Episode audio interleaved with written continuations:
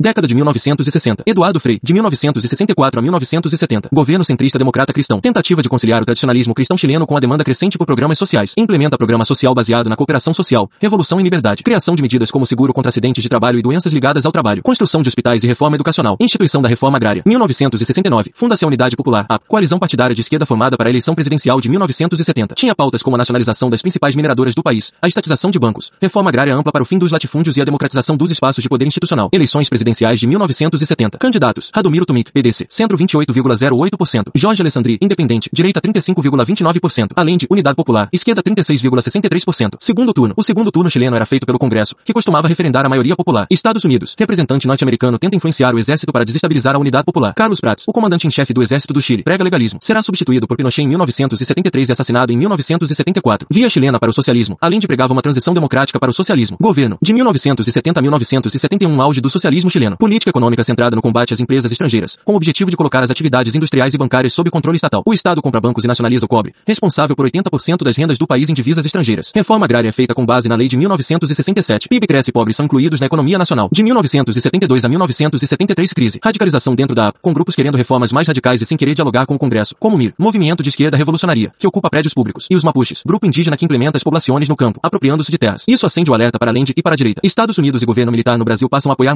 movimento oposicionistas. Embaixada brasileira abriga encontros entre militares chilenos e a CIA. Embargo invisível. Instituições bancárias americanas negam financiamento ao governo chileno ou cobram juros exorbitantes. Sabotagem. A CIA apoia greve de caminhoneiros de modo a gerar escassez de produtos e caristia. Empresários aumentar preços e retiram produtos dos mercados. Imprensa faz campanha dura de críticas. Doutrina de segurança nacional. Doutrina norte-americana de combate à subversão comunista criada na década de 1940, durante o início da Guerra Fria, justifica o golpe de Pinochet. De 1973 a 1990, governo Pinochet. 1973, junta militar assume o governo. 1974, Augusto Pinochet se torna o chefe supremo da revolução. Economia. Para os economistas no governo, há um esgotamento do modelo de substituição de importações. Dentro da junta, há os gradualistas e Chicago Boys, estes últimos assumindo o comando da economia em 1975. O ladrilho, plano econômico ortodoxo radical. Políticas de austeridade, com privatização da previdência social, combate à inflação e valorização da moeda, abertura de mercados, valorização da propriedade privada, respeito aos contratos. Chicago Boys quer dar ao setor empresarial as melhores condições. Impostos foram reduzidos, empresas foram privatizadas a preço baixo e em condições vantajosas para os compradores. Houve políticas de taxas alfandegárias diferenciadas em alguns casos, políticas de estímulo ao setor produtivo, com subsídios setoriais. Toda a oposição sindical é suprimida. Indústrias estatais. A Constituição de